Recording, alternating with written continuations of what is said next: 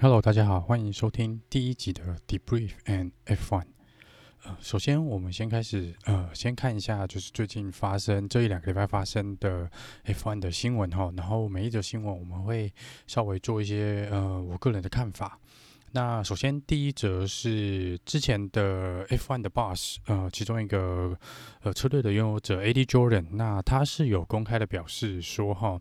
那个如果是他的话，呃，他。原则上，他不会再跟 Sebastian Vettel 做续约，或是即便他是另外一支车队的呃老板，他也不会想要跟 Sebastian Vettel 呃签约。那 Sebastian Vettel 目前来说是法拉利车队技术上来说，他还是所谓的 Number One 车手，但是他自从宣布那个跟法拉利不会再续约之后，哈，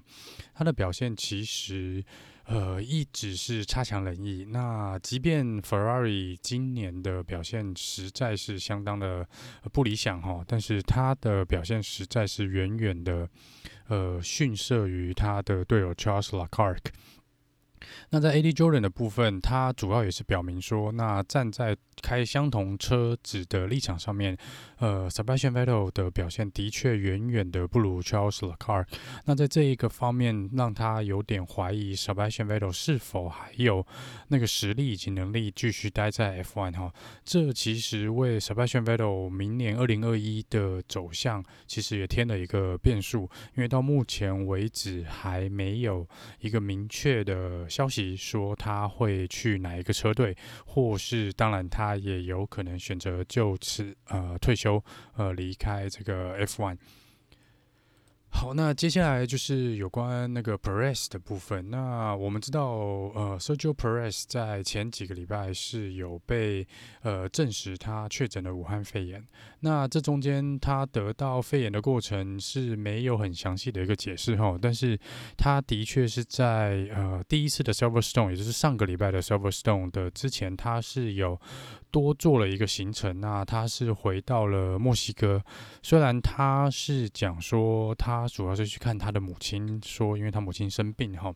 但是这个这一次的旅程好像不原本不在他的计划之中，似乎也不在车队的计划之中哈。那这个一方面，另外一方面是有消息指出说，他有可能是飞回墨西哥，是为了要留在 Racing Point，所以可能是回去找一些 sponsor 赞助商的部分。那这个部分也是还没有被证实。那因为目前为止，Racing Point，呃，这个车队是呃还没有确定说他明年的赛车的赛车手的阵容是如何。但是因为我们知道 Racing Point 它的老板是 Lance Stroll，那这个部分哈，因为毕竟他是这个赛车手的那个 Stroll 的爸爸哈，所以原则上大家认为说 Stroll 应该是会被留下来啦。那目前另外一个位置，目前大家的八卦是说，应该是有可能会给 Sebastian Vettel 来做一个取代。那这个目前是还没有做一个 confirm 的动作。不过因为现在 Perez 做了一个呃确诊的的测验哈。那目前这两个礼拜的赛事都是由以前的之前的 F1 赛车手 Nico h o c k e n b e r g 来做替代的动作。那 h o c k e n b e r g 上个礼拜其实是蛮可惜的，因为那个赛车的问题，他其实是没有出赛。那因为这个礼拜 Perez 还是被呃测验为阳性，所以目前他还是必须要做一个隔离的动作。所以 h o c k e n b e r g 这个礼拜的 Silverstone 呃七十周年的 Silverstone 还是会。呃，代替 Perez 出赛。好，接下来是呃，以前另外一个赛车手就是 Ralf Schumacher。那 Ralf Schumacher 是之前 Michael Schumacher 的弟弟，那他也曾经在 F1 开过蛮多年的赛车哈。那他之前是有提到说，针对明年二零二一哈 Sebastian Vettel 的走向，他认为说 Sebastian Vettel 应该可以去 AlphaTauri。那这个是我们之前的小牛车队啦，就是 Red Bull 的的附属车队。那这个 Sebastian Vettel 他认为说。嗯回到他原本最初的这个这个环境，可能会对他有帮助。但是目前来说，呃，AlphaTauri 的赛车手的阵容，一个是 Pierre Gasly，跟另外一个是 Kvyat。那这两位车手呢，其实我个人觉得都还蛮有实力的啦。那 Gasly 今年的表现其实是相当的亮眼，我想明年。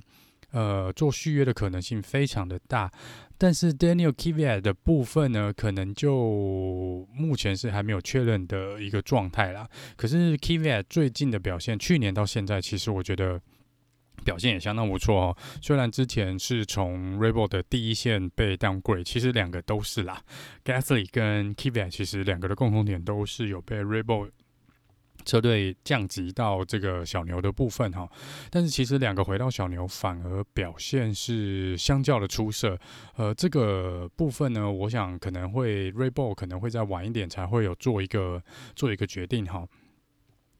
好，那接下来讲的是刚刚 Racing Point。那呃，Racing Point 在这个礼拜诶、因为之前那个雷诺车队哈，他们认为说 Racing Point 今年的赛车。就是去年的 Mercedes，所以是呃因，的确在外观以及设计上面，的确看起来都是直接 copy and paste 复制 Mercedes 呃去年的车型。那目前呃目前看到的证据指出啦 r e n o 提出的证据指出说，这个的确是在各方面都有抄袭一个 Mercedes 的设计的一个动作哈。那这个他们认为是违反了 FIA 的规定。那目前 FIA 确定说会先罚 Racing Point 四十万欧元的罚款，然后从他们目前的呃世界积分里面车队的积分呃打掉十五分哈，呃这个其实是蛮重的一个。一个罚款哈，跟一个惩罚啦。那目前来说，Racing Point 是说他们会针对呃这个罚款以及这个判决哦，会提出严厉的抗议，也会做一个上诉的动作。他们认为他们手上有足够的证据证明说，他们这个车子是呃完完全全合乎 FIA 的规定。但是在应该是昨天啦，这个是八月十号左右吧。这个在 Silverstone 七十周年开赛之前，另外除了 Renault 以外啊，这个另外两个车队也加入了呃抗议这个 FIA 的判决的行动。那这个抗议不是说是要。呃，觉得说 Racing Point 是无辜的哦，他们是认为这个罚的不够重哈。那其中一个车队是 McLaren，那另外一个车队是 Ferrari，这两个车队也加入了 本次的这个控告的战局哈。那我想这个很大的关系是因为，毕竟 Ferrari 跟 McLaren 还有 Renault 今年的。表现其实都是属于中段班的部分哦。那这中段班其实表现最抢眼的就是 Racing Point，它目前应该是远远的领先其他的车队哦，在 Point 的方面。那当然扣完这十五分之后，呃，可能会缩小呃后面车队的跟这个 Racing Point 的差距啦。所以这个是有一定程度的帮助。但是在目前为止呢，他们可能觉得这个罚罚则是不够重。这这可能又要再提到说，呃，过去可能十几年前哦，呃，那个 McLaren 跟 Ferrari 曾经发生了一个也是类似一个呃 Spygate，就是间谍案的部分哦。那那一年我印象中没有记错的话，好像 McLaren 是全部的车队积分都被注销了。那我不知道目前这几支车队是不是也希望 Racing Point 这个赛车跟今年的。这个所有的积分需要被取消这个动作，那目前的确看起来是没，似乎 Racing Point 是踩在一个灰色的地带，就说好像也没有没有说一定要不能说抄袭前面一年的赛车的动作啦，但是。目前看起来说，似乎他们比较有针对问题性来说，因为他们的进步真的太大。那而且整个外形跟 Mercedes 几乎跟二零一九年 Mercedes 几乎是一模一样。呃，几一我印象中是在开本期开赛前还在做测试的时候，呃，看起来两部车的确是一模一样。目前只有差在说后面，呃，那个。老刘版的部分设计好像有点不太一样，但这能不能就是让 FIA 就是最后维持原判，或是判得更重，我们就要稍待之后的的 investigation。好，接下来是呃另外一个八卦的部分哈，就是在今年的那个 Kimi Räikkönen 是应该是。合约是到今年二零二零，那目前来说，他似乎是已经有表达，他是似乎是想要退休了，今年要退休。这其实对所有的 Kimi 粉丝来说是蛮大的一个一个 shock 哈，因为其实蛮喜欢看他在场上，我个人也很喜欢 Kimi 这位赛车手，从他最早在 McLaren 一直到 Ferrari，一直到现在这个 Alpha Romeo 这个。其实都是一直算是蛮支持他的一个赛车手，而且其实他整个人，呃，我觉得对于 F1 是有一个非常正向的的一个能量在了。虽然他目前是呃场上最老的赛车手，我是还蛮希望说他能够再多待个一两年哈。呃，看明年能不能跟 Alonso 龙哥一起在几个世界冠军继续在场上继续奔驰哈。可是以 Alpha 今年的表现，的确可以感觉得出来说，这个在 Kimi 来说，甚至他的这个队友呃 Gio Giovinazzi 来说，他们两个其实今年相较起来，比去年都比起来算是蛮吃力的，因为车子完完全全已经落在后段班，甚至于连 Williams。都快比不上哦，常常连预赛都是输给 Williams 的状态。那这的确是对赛车手其实是其实蛮，我知道那种失落感很大啦，那种呃。其实想要再往前，可能也有一定程度的困难。那目前不知道车队的状况是是不是因为整体的设计呢，还是说整个引擎啊、动力系统都有都有设计不良的问题？而目前看起来还没有一个很明确的答案。虽然两位赛车手每一场比赛都蛮正面的，都觉得说，虽然预赛跑的都不尽理想，那在决赛的时候，他们都认为说，希望可以达到大概十名有积分的位置啦。但是目前看起来，离那个距那个得分前十名的那个范围还差距蛮大的。好，接下来是有关赛车手个人的部分哈，就是在之前这个 Black Lives Matter 的时候，呃，Lewis Hamilton 我们的世界冠军是有强烈的算是支持这项活动，也也强烈的呼吁所有的 F1 赛车手以及 F1 车队哦，甚至整个赛车圈都要跳出来支持这个活动。那从第一场比赛开始，其实他们就已经有要求说，赛车手是不是在赛前要做一个 Black Lives Matter 的的一个仪式哈，就是呃单膝下跪的动作。那其实，在过去几场比赛做这个都有这个赛前都有做这个单膝下跪的一个仪式。那其实有呃少数的赛车手是没有进行。呃，没有蹲下来，也没有跪下来啦。那这其中一个赛车手就是 Ferrari 的 Charles Leclerc。那 Charles Leclerc，呃，其实在这一两个礼拜也开始陆续受到蛮多的抨击。其实也不只有他啦，Lewis Hamilton 其实在上礼拜也公开的针对 Roman Grosjean 的呃的行为，呃，他认为说 Roman Grosjean 在赛前的这个仪式中，甚至于对于这整个事件的态度都非常的轻浮以及不重视。那这个部分，Romain Grosjean 好像跟 Louis Hamilton 有私下已经有稍微聊过了。那看起来他们两个是都有对对方做一个理解的动作。但是 Charles Leclerc 这个部分哈，他好像过去两一两个礼拜是有一直被冠上说他。是这个没有支持呃这个 Black Lives Matter 的动作，那他是不是也是一个呃带有种族歧视的赛车手？那其实他前几天在他的 social media 好像 Twitter 上面也公开的表示说，呃，他不是一个 racist。那他其实他有解释说他为什么呃不需要去去呃单膝做一个单膝下跪的动作哈。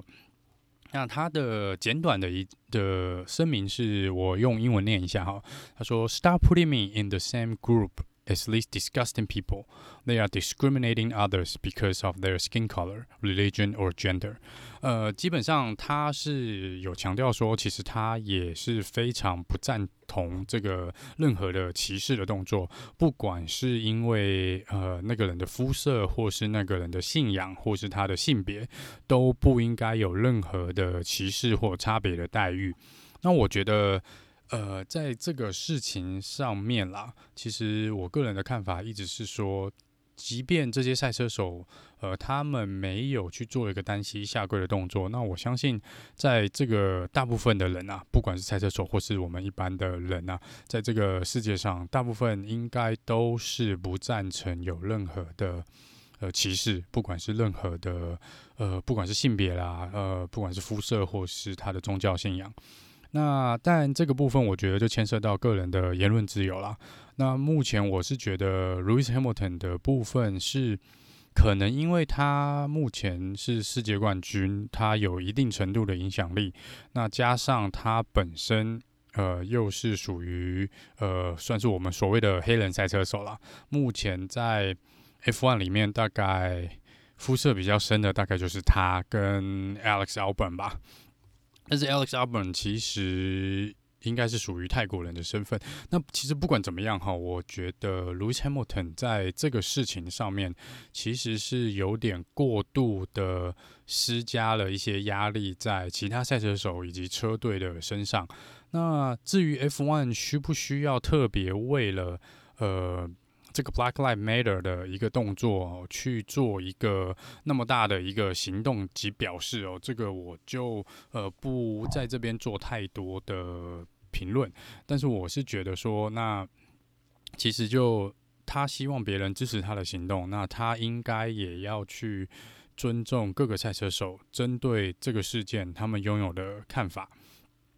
其实以所有人来说，每个赛车手其实都有参与。呃，Lewis Hamilton 发起的这个行动。那至于要不要单膝下跪，或是要不要再去做更多的动作，我觉得这就是呃那个赛车手的个人的信念跟个人的的的自由了。那这个部分，我就觉得说，在这方面就不应该再多给任何的赛车手任何更多的批评啊，在这个方面。那其实没有单膝下跪的人其实还 蛮多的哈，那大概有六七位左右，呃，有几位似乎像 Mag 呃 Kevin Magnussen 跟 Roman Guj 好像之前是曾经似乎是有答应说他们会做一个单膝下跪的动作，那最后好像似乎没有做，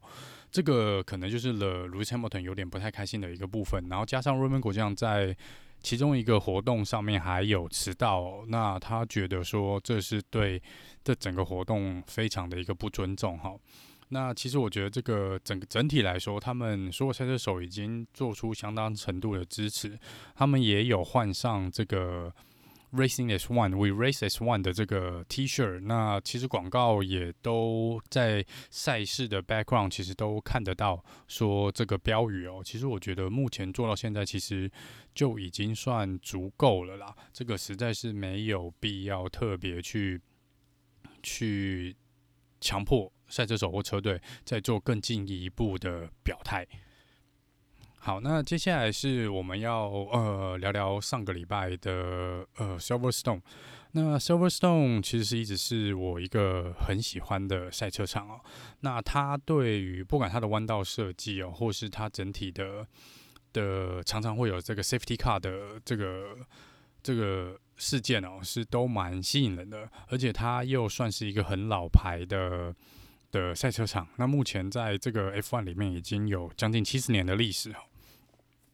那在这边，呃，上一场比赛啊，其实是呃还算蛮精彩的。那其实前半段来说哦，这个整体的赛事就是照着 Mercedes 的，就之前去年的一个情形在走，就是 Mercedes 跑在前面，那后面大概就是 r e b o l 啦，跟这个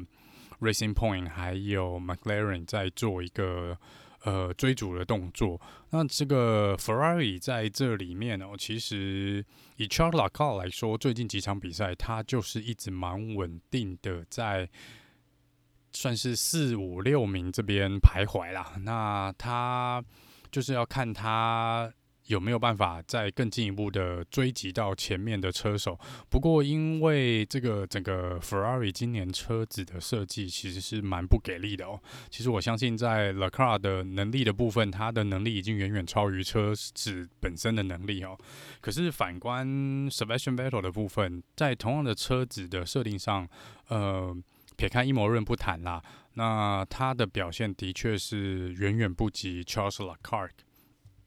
那上一场比赛，我想最大的惊喜就是说，那个 Mercedes 在最后几圈的时候，就是发生了轮胎磨损过度，然后爆胎的一个情况哦。那 Bottas 的部分就是运气比较不好，他提前爆胎，那他爆胎的时候就被第二名的呃 Max m a x s t a p e n 就直接超了过去。那 Lewis Hamilton 也一样哦，过了几圈也是发生了爆胎的动作，是在最后一圈哦。那这最后一圈，那个因为之前 Max 呃 Verstappen 他跑进去换轮胎哦，那换轮胎就造成了说他可能就没有来不及追上这个遥遥领先的 Hamilton。那如果说他的确啦，如果说他没有进去做一个最后这个换胎的动作，他是非常有可能赢得上一场的分站冠军。那不管怎么样，那幸运的女神就是站在 Lewis Hamilton 这边哈。那这个他最后还是赢得了冠军。不过 Bottas 就没有那么幸运了。那 Bottas 最后还是 是落到蛮后面的。那 Charles l e c l e r 又莫名其妙的 捡到了一个 Podium 的 Finish。那整体比赛来说呢，呃，之后呃，这个 Pirelli 有去检讨一下它这个轮胎的的状况哦，因为总共有三台车发生了爆胎的动作。那这个爆胎的动作其，其其实呃，大部分都是因为轮胎磨损过度哦。那呃，整个 Silverstone 他们本来认为说，这个轮胎是只要用一个 One Stop Strategy，就是一个一停的策略，其实就可以撑完整场比赛。但是看起来是这个一停的策略对于轮胎的也压力还是太大了。因为之整场比赛除了呃 Bottas 跟 Hamilton 以外，呃 Carlos Sainz 也是在后来也是发生了一个爆胎的动作。那这个情况最后，我相信会影响，就是 Silverstone 下一场下个礼拜的比赛，我相信应该会不太会有人用 Super Soft，就是红色的的轮胎，应该都会用 Medium 跟 Hard Compound 的轮胎来做应战，而且大部分的赛车手应该都会选择两停呢，不会选择一停。那因为一停看起来对于轮胎的的赌注还是太大了哦。不过这个下礼拜我们就会知道说各车队的一个呃策略是怎么样哈。那以上就是本集的 Debrief and F1，谢谢收听。